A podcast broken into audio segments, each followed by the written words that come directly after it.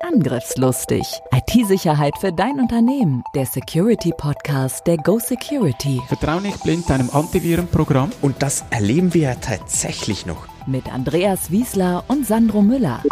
Datensicherung ist die Lebensversicherung eines Unternehmens. Wir haben noch so viele Themen. Sandro und Andreas sind die IT-Sicherheitsexperten in der Schweiz. Mit ihrer Firma Go Security sind sie die Firewall für zig Unternehmen. Seit über 20 Jahren schon. Bereit für ein neues Update? Herzlich willkommen zu unserem Podcast Angriffslustig. Wir, das sind Andreas Wiesler, mein Geschäftspartner und Freund und mein Name Sandro Müller. Wir freuen uns auf die erste Folge und hoffentlich ihr auch. Ja, Andreas, worum geht's denn heute überhaupt? Heute wollen wir auf die fünf größten Fehler eingehen, die wir in den letzten 20 Jahren gesehen haben. Da gibt's einige, aber wir haben uns mal auf fünf eingeschränkt. Starten wir doch gleich mit dem Faktor Mensch. Er ist doch zentral und immer wieder im Fokus von Angriffen. Was kannst du uns dazu sagen? Ja, der Mitarbeiter ist tatsächlich sehr, sehr wichtig für die gesamte Sicherheit der eigenen Daten in der Unternehmung. Der Mitarbeiter äh, oder die Rolle des Mitarbeiters im ganzen Sicherheitsprozess wird immer noch häufig unterschätzt. Einmal sind da auch ähm, dann die Verantwortlichkeiten gar nicht klar. Also ähm, du kennst das auch, Andreas, da heißt, nee, nee, da ist nicht die IT zuständig, da ist Personal zuständig. Äh, von der Personalabteilung wird es dann aber wieder zur Security-Abteilung weitergeschoben und so weiter. Keiner will, weil es ist auch nicht wirklich, ähm, wie soll ich sagen, es ist nicht wirklich toll, das zu machen, ist nicht beliebt. Keiner will das. Ähm, auch die Mitarbeiter mögen das ja eigentlich nicht, äh, wenn da wieder einer kommt und wieder eine Schulung. Ähm, die, äh, am Schluss werden die Mitarbeiter ja aus der Arbeit rausgerissen. Ja, Informationssicherheit ist kein sexy Thema und äh, das spürt man halt. Aber wenn wir dann unsere Schulungen machen, dann spüren wir doch die Begeisterung für das Thema. Ja, das liegt ähm, sicher auch ein bisschen daran, dass wir das geübt haben, solche Schulungen zu machen, ähm, weil am Schluss es steht ja keiner auf morgen früh und und und ist begeistert und sagt ja heute heute haben wir Sicherheitsschulung, da gehe ich noch eine Stunde früher zur Arbeit. Nee, die kommen eher und denken eben ja, da klaut mir wieder einer äh, meine Arbeitszeiten. Deshalb ist es so wichtig, ähm, dass man nicht einfach irgendetwas macht. Auch gefährlich ist es, ähm, dann äh, rein technische Experten vorne hinzustellen, die vielleicht verstehen, von was sie sprechen, aber auch die einzigen im Raum sind, die verstehen, von was sie sprechen, weil es eben zu technisch ist. Darum ähm, liest ja auch niemand Anleitungen. Liest du Anleitungen? Ich schon, ja. Wirklich? Okay. Ähm, ich gebe zu, manchmal mache ich das auch, aber manchmal auch nach der ersten verzweifelten Tat, wenn ich alles äh, verkonfiguriert habe. Nee, wieder zum Mitarbeiter zurück. Ähm, tatsächlich ist es so, dass in den Firmen das immer noch unterschätzt wird. Und wenn es dann angepackt wird, entweder nur sehr kurzfristig, da macht man wieder drei, vier Jahre gar nichts, oder ähm, was ich auch schon erlebt habe, dass man es dann zu gut machen will und zu viel äh, davon macht. Das ist auch nicht immer gut, oder Andreas? Ja, der Mensch wird dann abgestumpft meine Erfahrung ist halt, der Mensch geht den einfachsten Weg und wenn er irgendwo ein Hindernis hat, versucht er das zu umgehen. Und wenn ich ihm halt zu viele Steine in den Weg lege und ihm nicht zeige, wie man mit diesen Steinen umgeht, die Menschen sind kreativ, sehr kreativ.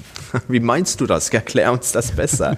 kreativ ist ja gut. Heutzutage will man ja kreativ sein, aber das meinen wir nicht. Ja, zum Beispiel das Passwort aufzuschreiben. Ich muss es ja nicht direkt am Monitor kleben. Es kann ja auch mal in der obersten Schublade sein oder unter der Tastatur. Sieht und, man auch immer wieder. Und das erleben wir ja tatsächlich noch. Also es gibt ja, ich kriege manchmal Antworten, die heißen, ja, aber das macht ja keiner mehr, hör auf. Aber das machen die Menschen immer noch, richtig? Ich habe das letztens beim Kunden gesehen, da ist ein Notebook ausgefallen, die haben ein Ersatzgerät bekommen. Das erste, was sie gemacht haben, ist wieder Benutzername und das Passwort mit dem P-Touch draufzukleben. Mit dem P-Touch dann? Genau. Dass man es auch gut lesen kann. Super. Ähm, Andreas, was ist ein P-Touch? P-Touch, das ist so ein Etikettendrucker. Da, sieht, da kann man selber die Texte eingeben und dann das ausdrucken und aufkleben. So Schubladenbezeichnungen sieht man gerne oder so äh, Ordner, Kapitelbeschriftungen. Also für ein Drucker für kleine Beschriftungen, für so kleine ähm, Kleber, Aufkleber, genau. oder? Ja, genau. Ähm, verlassen wir aber mal den Menschen, obwohl das ganz ein wichtiges Thema ist, aber ich würde gerne mal weitergehen schlechte Datensicherung. Das ist so der, der zweite große Fehler, den wir häufig sehen. Andreas, warum? Ja, das Backup, wie der Fachausdruck ist, diese Datensicherung, ist die Lebensversicherung eines Unternehmens. Und dementsprechend sollte ich auch hier den Wert drauflegen. Oft sehen wir, dass das Backup einmal eingerichtet wird, da ist zwar alle Daten drauf, aber es kommen dann neue Systeme dazu, es wird nicht angepasst, man hat plötzlich ganz viele Daten, Platz wird immer knapper und ich versuche dann irgendwelche Lösungen darum zu basteln und schon mal zu wissen, in welcher Häufigkeit äh, sichere ich meine Daten, wo lagere ich diese aus, und, und du sprichst von Basteln. Warum wird da gebastelt? Ich meine, kaufe ich da nicht einfach eine große Backup-Software von einem großen Hersteller, ähm, stelle das einmal ein und dann läuft das? Ist das nicht so einfach? Klar, einmal konfiguriert und es läuft, aber jeder weiß, die IT ändert sich schlagartig. Da kommen neue Systeme dazu, Systeme werden wieder abgebaut, es kommen andere Anforderungen. Prozesse, die vielleicht unwichtig sind, sind plötzlich sehr, sehr wichtig und ich kann mir keinen Datenverlust mehr von einem Tag erlauben, sondern ich müsste dann vielleicht alle zwei Stunden backuppen und das geht alles bei der IT vorbei. Dann kommt ja noch ganz ein wichtiges Thema im, im Bereich Datensicherung oder Backup als Fachbegriff. Ganz wichtiges Thema, die Auslagerung der Daten. Was passieren hier für Fehler, Andreas? Was wir immer wieder sehen, ist, dass das Backup im gleichen Raum gemacht wird, wo auch die Server stehen. Und auch die Bänder oder die Festplatten bleiben genau in diesem Raum, weil der ist ja äh, überwacht nach Feuer, der hat eine Brandlöschanlage. Da, wenn da mal was passiert, ist der Vorfall gering. Aber wenn es dann mal wirklich brennt, dann sind die Bänder auch weg. Darum sollten die nicht dort sein. Möglicherweise fragt sich jetzt einer da draußen und sagt, Datensicherung auf Bänder? Das war aber 1863. Ist nicht so, oder? Nee, es gibt heute Technologien, die extrem schnell sind. Es ist sehr einfach zu handeln. Ähm, nein, es gibt immer noch Backup-Tapes.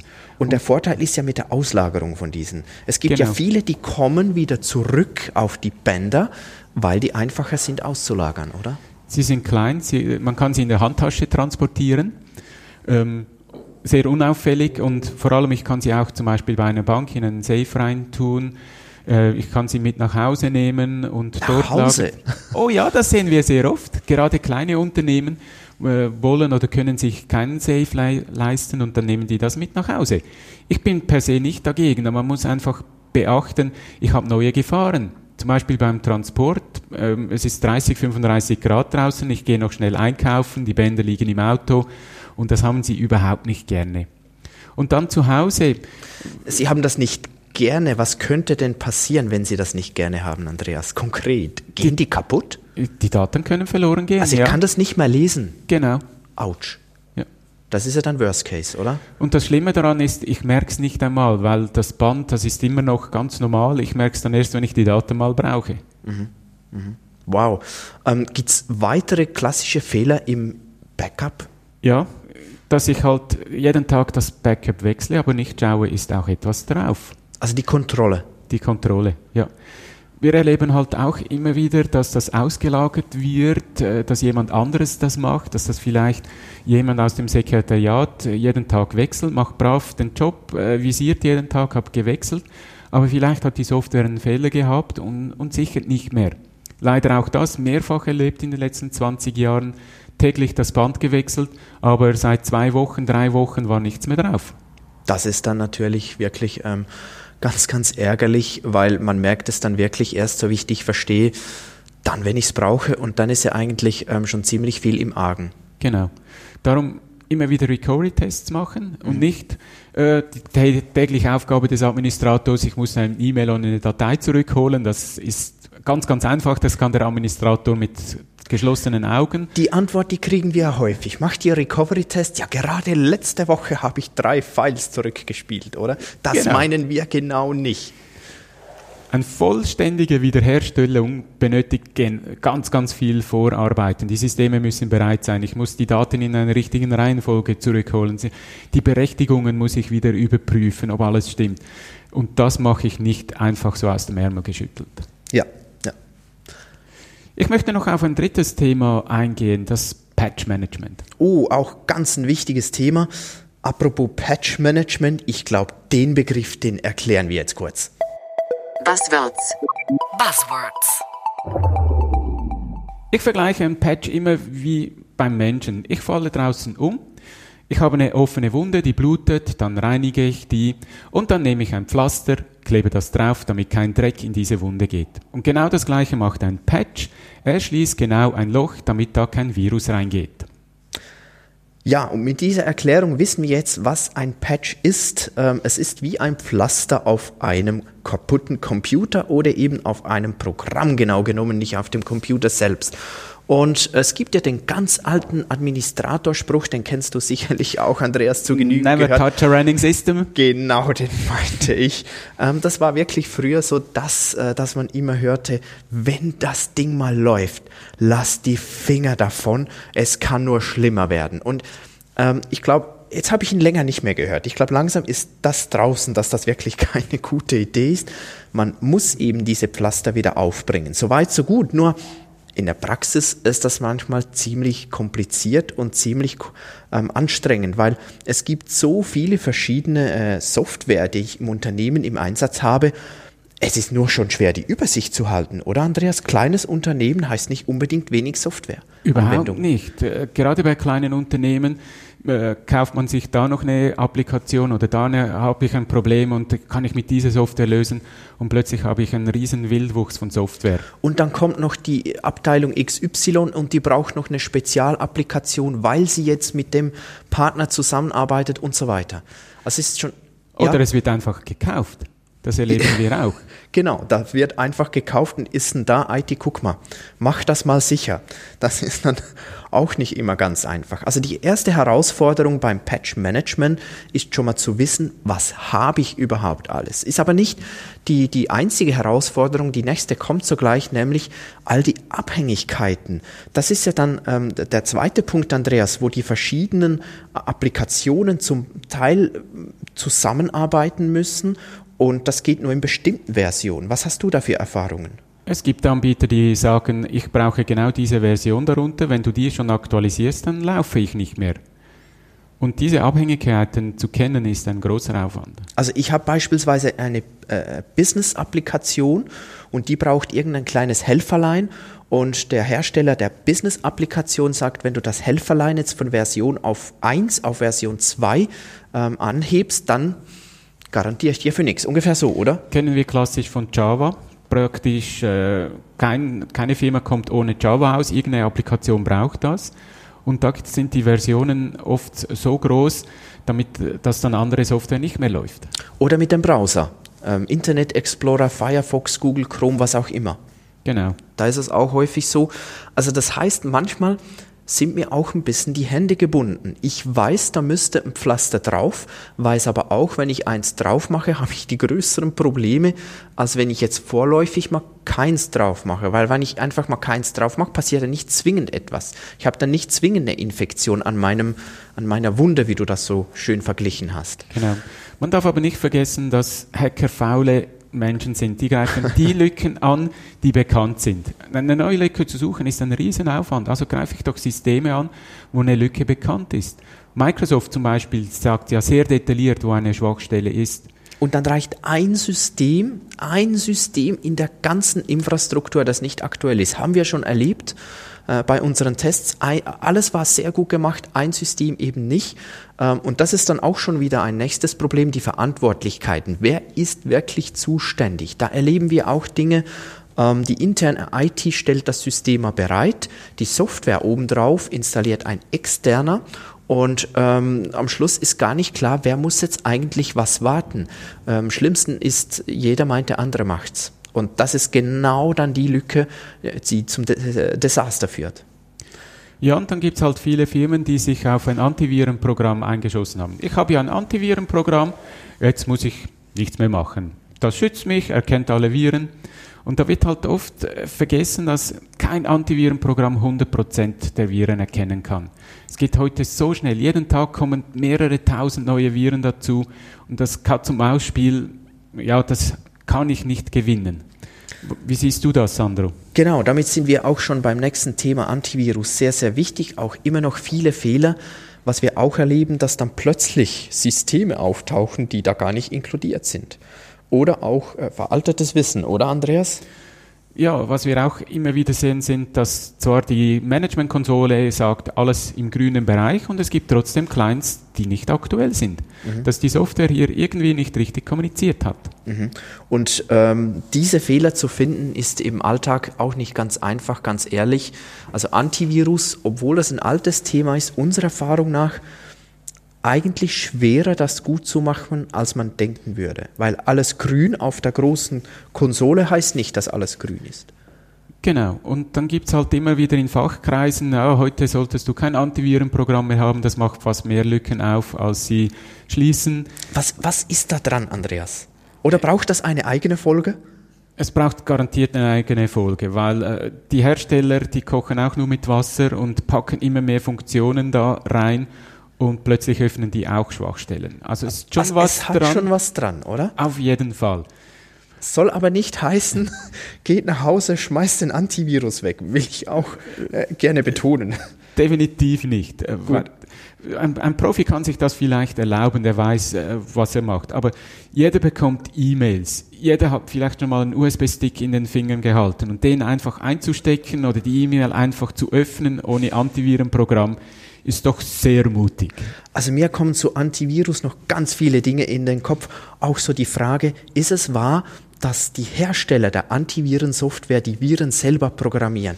Wenn ihr da draußen, wenn du da draußen so eine Frage hast, dann stell uns die und ich glaube, da braucht es eine eigene Folge dazu. Wir werden das dann, wenn es irgendwie geht, auch einbauen. Ist das okay, Andreas? Das ist okay. Ich würde gerne noch zum Schluss auf Berechtigungen eingehen. Genau.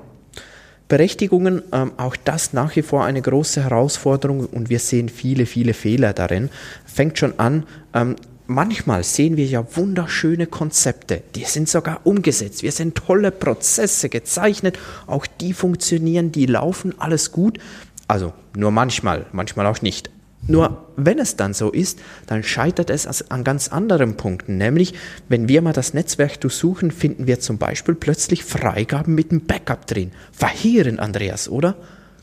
Auf jeden Fall, weil bei das Backup, da sind wirklich alle Daten drin. Wenn ich an, an das Backup rankomme und das bei mir auf meinem Computer anschauen kann, dann wirken die Berechtigungen nicht. Und plötzlich habe ich Zugriff auf Mitarbeiterdaten, auf Geschäftsleitungsdaten und das ist doch verheerend. Und wir hören dann ja manchmal, ja, aber unser Mitarbeiter, der hat dieses Know-how nicht, um das auszunutzen.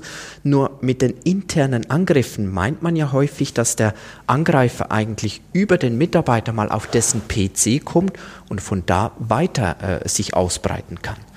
Ich liebe ja auch die Aussage, ja, wir haben ja nichts zu verbergen oder zu verstecken. Äh, unsere Daten sind nicht so sensitiv. Und diese Aussage ist halt sehr gefährlich. Wir haben verschiedene Gesetze, ähm, die da wirken, das Datenschutzgesetz zum Beispiel. Genau. Oder auch sonst, äh, ich glaube, niemand hätte Freude, wenn meine äh, Krankenakte plötzlich allen Mitarbeitern bekannt ist. Weißt du, wer in den Unternehmen immer am meisten Berechtigungen hat? Die Administratoren. Ja, das stimmt.